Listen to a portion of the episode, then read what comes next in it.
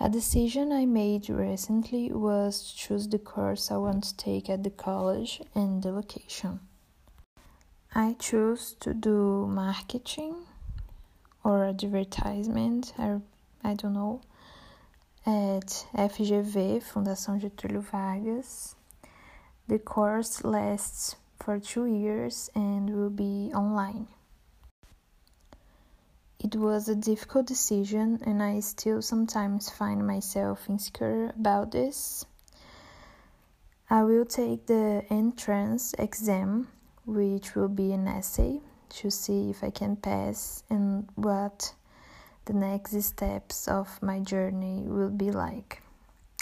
I'm hoping that everything works out. That's it.